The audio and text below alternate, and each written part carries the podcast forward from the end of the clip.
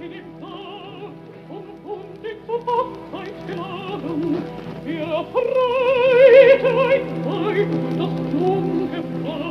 scescher im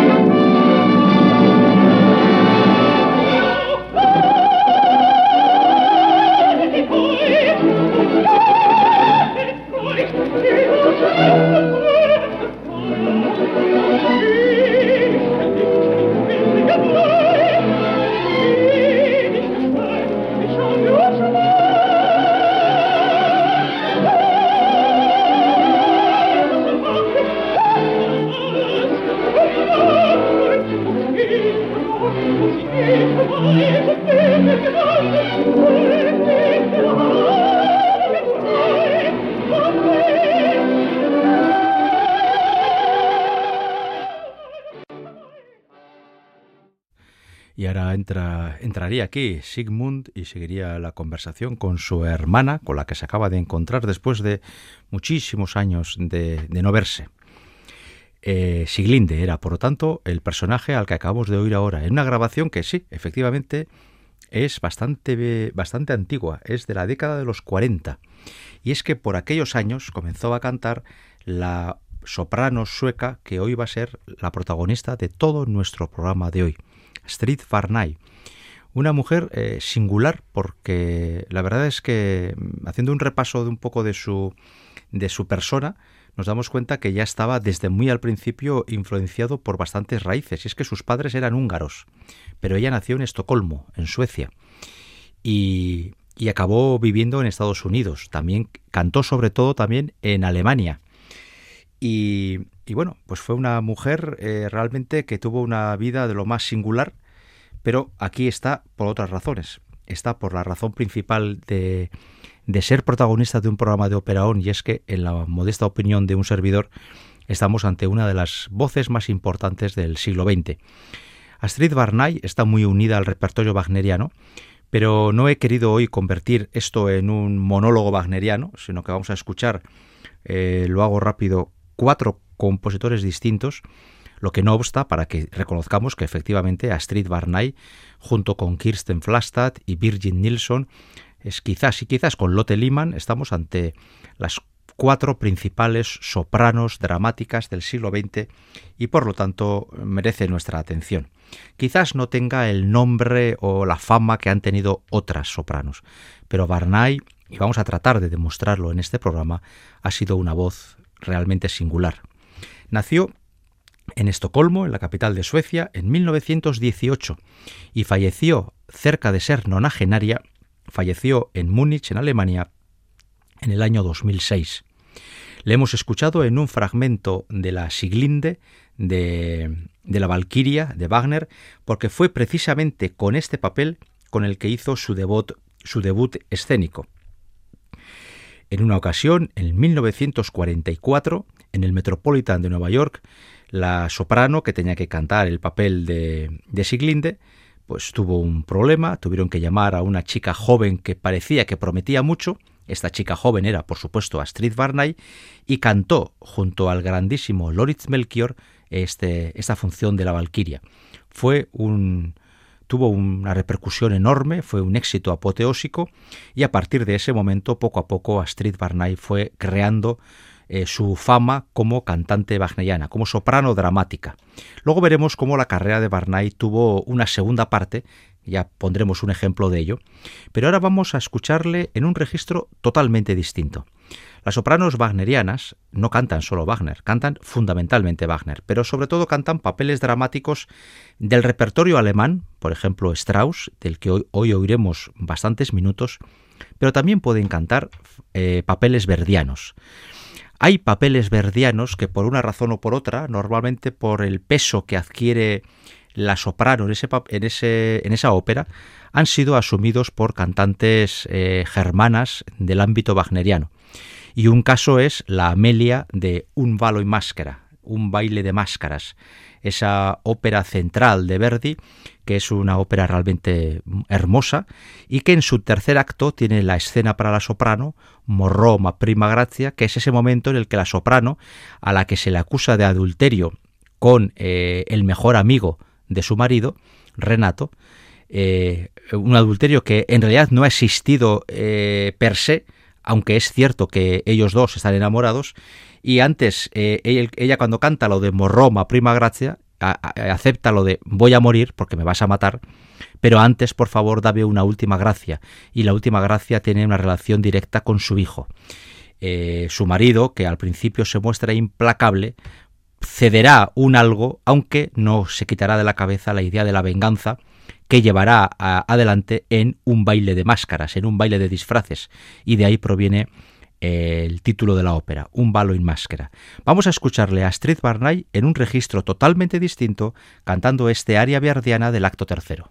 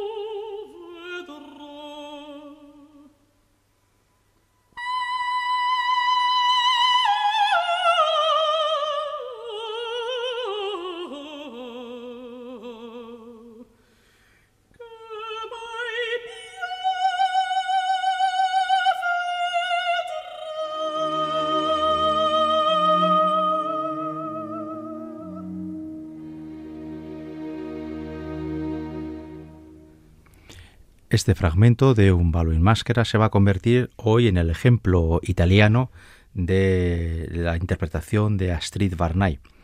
Cantó más óperas italianas, luego ya hablaremos un poquito de su carrera en Múnich, porque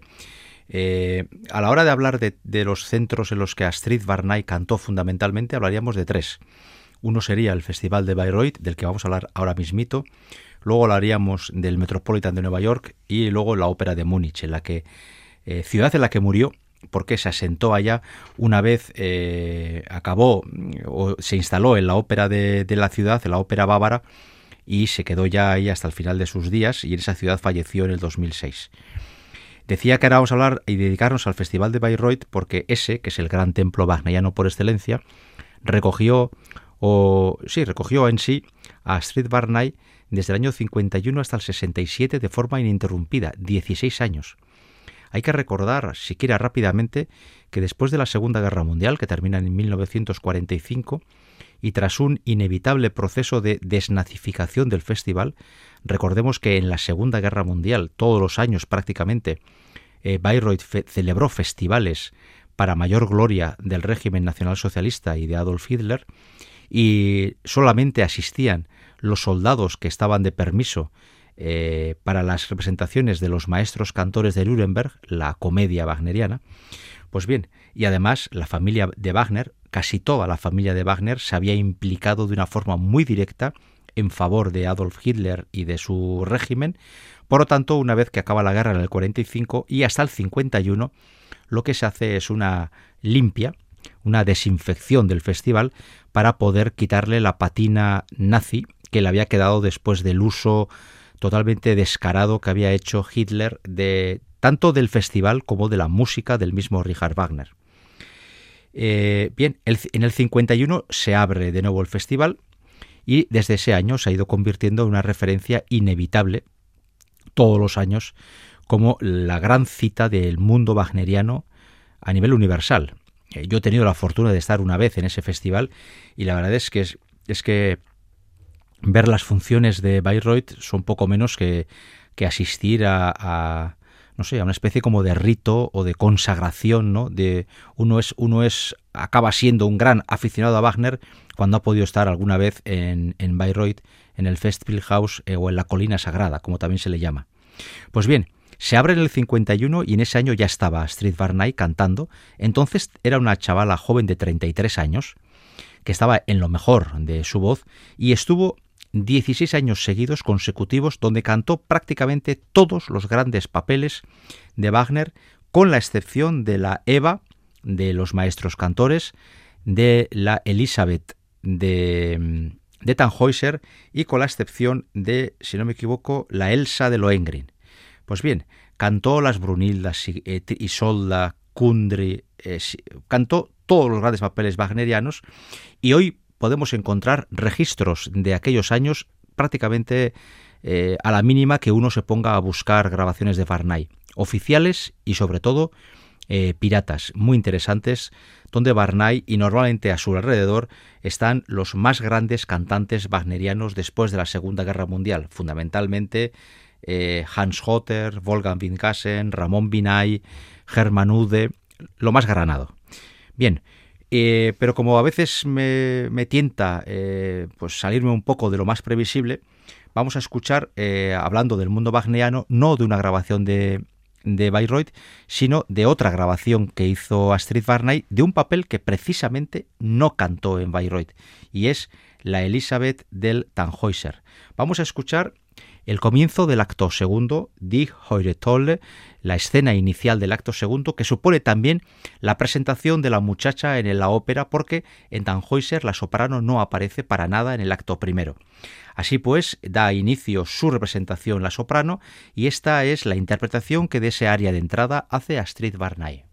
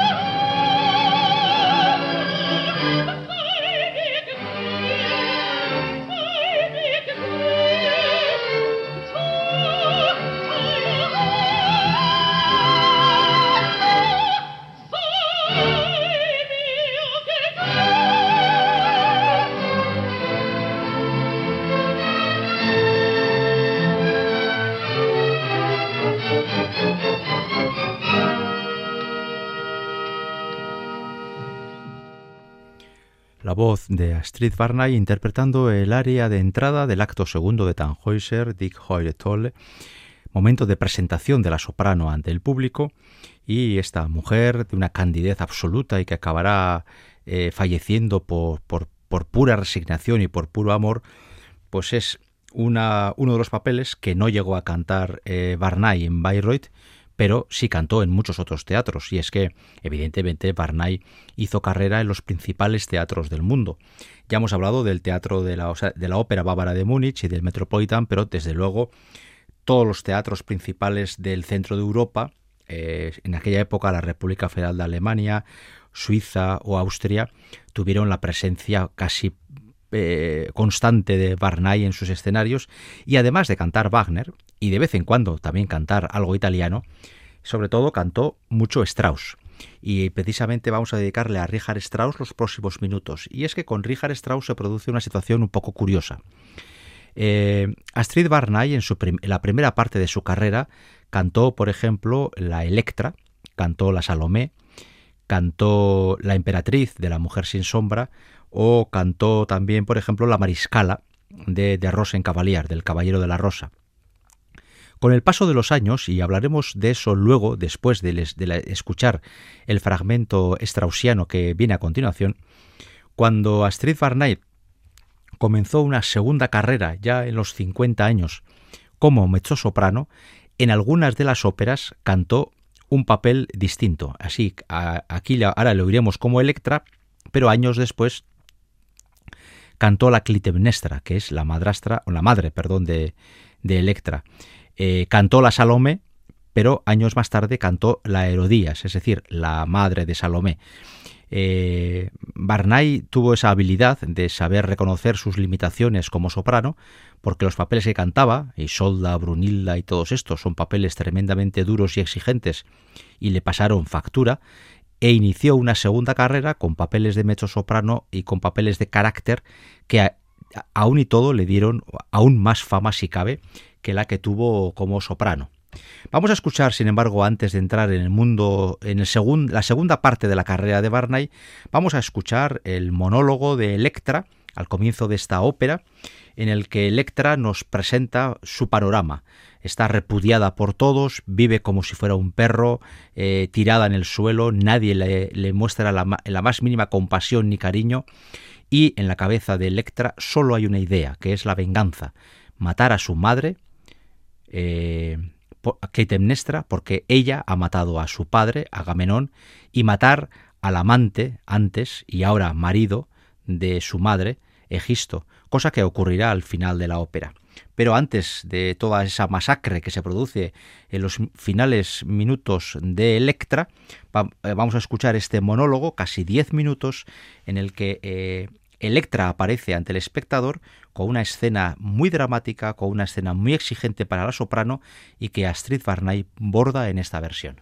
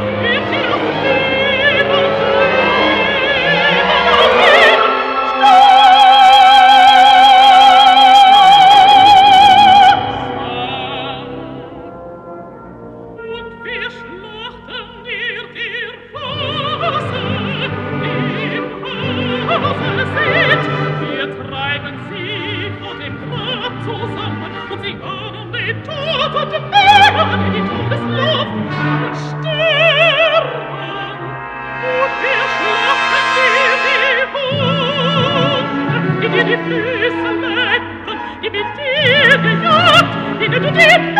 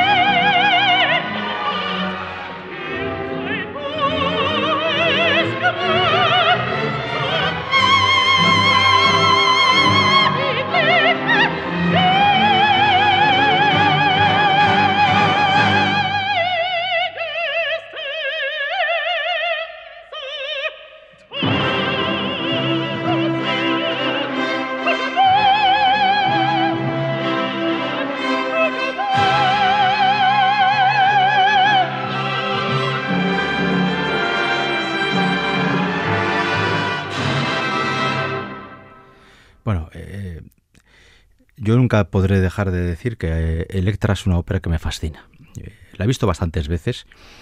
y a mí me, parece una ópera impresionante. Ya sé que hay gente que dice que es demasiado dura, que es muy macabra. Lo cierto es que el texto, si uno lee el texto solo, es casi casi un cuento gore porque Electra está todo el tiempo suplicando la venganza,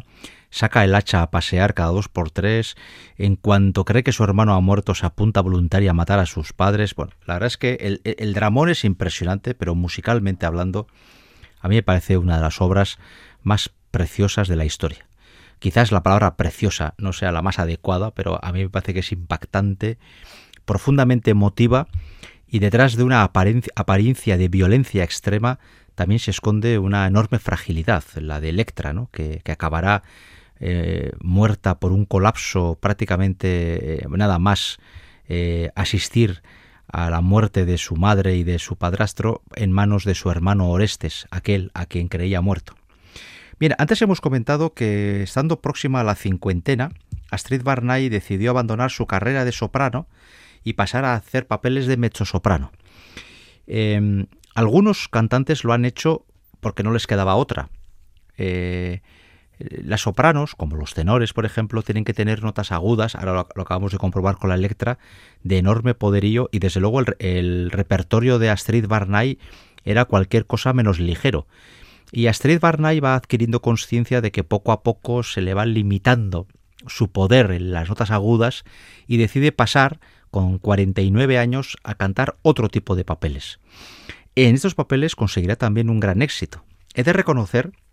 que quería eh, em, poner como ejemplo de la carrera de soprano de Astrid Barnay un fragmento de la genufa de Janacek. Y lo quería hacer por dos cosas. La primera porque el, papel que abordó Astrid Barnay en esta ópera es el de la Kostelniska o la, o la sacristana, que es uno de los papeles más brutales de la historia de la ópera. Lo que hace esta mujer en el acto segundo es... yo recuerdo la primera vez que vi esta ópera en directo, al acabar el acto segundo eh, una señora que yo no conocía de nada, que estaba sentada dos localidades o tres butacas más allá de la mía, eh, dijo que no, que no podía seguir viendo la ópera porque esa mujer le inspiraba terror. Y es que eh, esta mujer lo que hace es matar al niño recién nacido de su hija por haber nacido fuera del matrimonio. Pero luego el remordimiento, la culpa le va a volver prácticamente loca pero por desgracia no he podido encontrar un material adecuado para poder escuchar aquí en Radio Vitoria este fragmento de la Kostelniska y entonces he pensado en otro personaje que también es para soprano, aguda, y que cantó Barnay muchas veces, que es la Ortrud de Lohengrin. Y así volvemos al mundo wagneriano. El papel de Ortrud es quizás, dramáticamente hablando, el papel más interesante de toda la, de toda la ópera. Eh, ya sé que esto es muy discutible, como todo, pero a mí me parece que Ortrud es el gran papel dramático de esta ópera. Y en el acto segundo, al término del acto segundo, cuando Lohengrin y Elsa se dirigen a la iglesia para contraer matrimonio,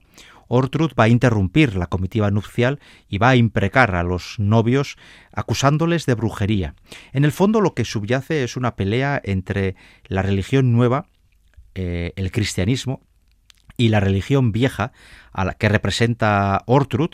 porque ella va a invocar a Wotan como rey de los dioses para que le ayude ante la labor que tiene que hacer. Eh, y bueno, eh, en ese sentido, la imprecación que, que, suelta Ortrud en ese momento de la ceremonia religiosa requiere a la mezzosoprano unas notas agudas de gran fortaleza, pero también requiere a la hora de construir el personaje que seas capaz de transmitir la maldad que escondes detrás de tus palabras. Y es que en ese momento Ortrud va a la desesperada intentando romper la unión entre Lohengrin y, y Elsa.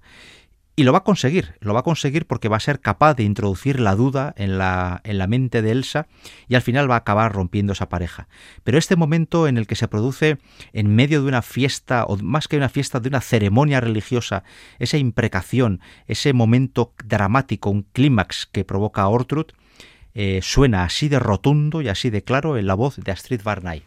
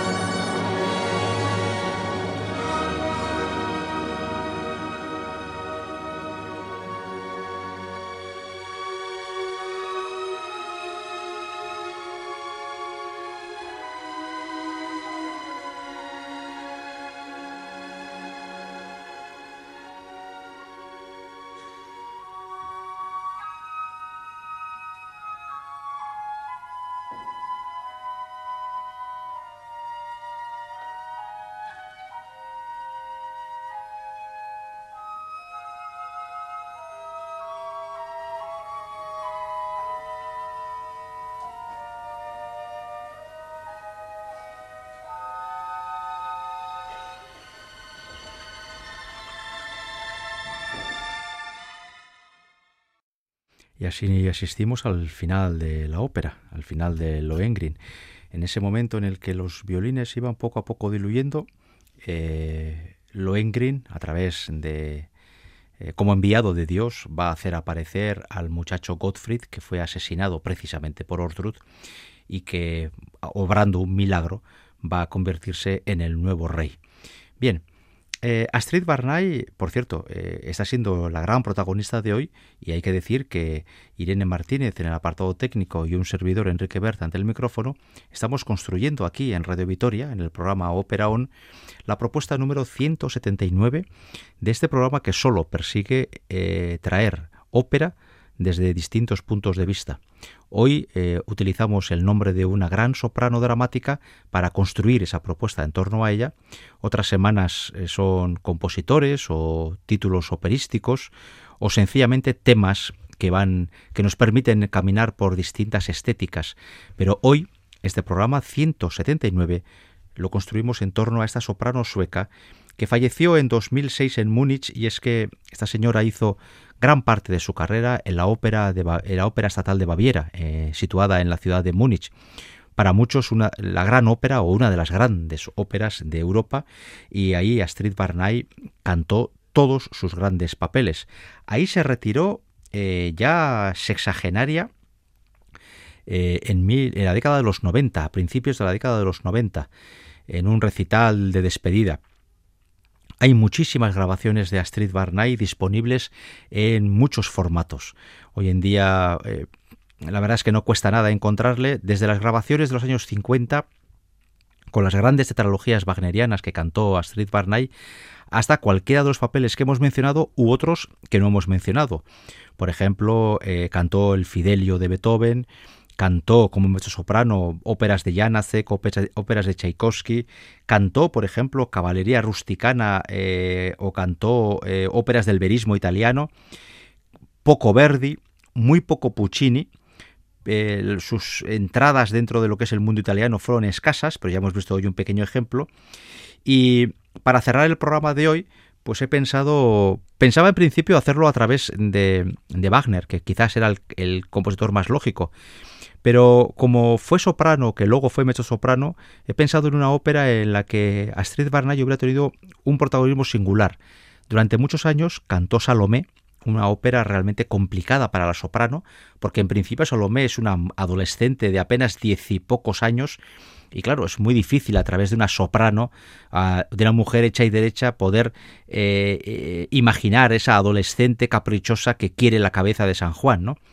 Pero además es una ópera en la que tienes que bailar durante 10 o 12 minutos y muchas sopranos, cosa que también es muy lógico, eh, no son capaces de hacerlo con un mínimo de calidad o de dignidad. Así que se tienen que buscar salidas por la tangente para evitar a las sopranos el mal rato de estar 10-12 minutos cantando la danza de los, o sea, perdón, eh, bailando la danza de los siete velos. Eh, Astrid Barnay cantó la Salomé, y años después, ya como soprano, cantó la Clitemnestra, que es, perdón, Jesús, la Herodiades, que es su madre. Eh, así como en Electra cantó Electra y Clitemnestra, también en Salomé cantó el papel de soprano y luego el papel de soprano. Así que es una mujer que algunas óperas las tenía muy, muy trabajadas porque llegó a cantar más de dos papeles, en algún caso, de la misma ópera. Y eso quiere decir que, que era una mujer que dentro de lo que era su mundo de actuación eh, llegó a trabajar los títulos con una profunda intensidad. Así pues, dándole vueltas a qué título podría significar eh, algo especial para cerrar el programa de hoy, he pensado también escuchar una escena final. Así cerramos el programa con una, con una escena que cierre una ópera. Y bueno, la Salomé de Strauss podía ser un buen ejemplo. Al final de la ópera, cuando Salomé ha conseguido la cabeza de San Juan, besa esa cabeza de forma apasionada y provoca el asco, la repugnancia de su padrastro, que al final, eh, lleno de ira, va a ordenar que maten a su hijastra, eh, porque entiende que ha perdido cualquier, eh, cualquier punto de referencia en lo que signifique dignidad o respeto. Salomé ha impuesto su capricho, ha obligado a ejecutar a una persona ante la cual Herodes sentía un cierto temor reverencial, y no solo contenta con haber matado a la persona, y la ha matado exclusivamente por poder besarle en la boca. Y, con la cabeza en sus manos, besará su boca y así eh, pensará que ha conseguido la victoria. Eh, e, esa situación tan extrema provoca la reacción de su padrastro eh, em, ordenando a los soldados que la ejecuten. Y así termina la ópera, una ópera breve, de apenas 90 minutos, y nosotros vamos a escuchar prácticamente los últimos siete minutos de, de esta ópera con la escena final de Salomé, de Richard Strauss, y en la confianza de haber presentado siquiera de forma superficial la figura de la soprano sueca Astrid Barnay. Hasta la semana que viene.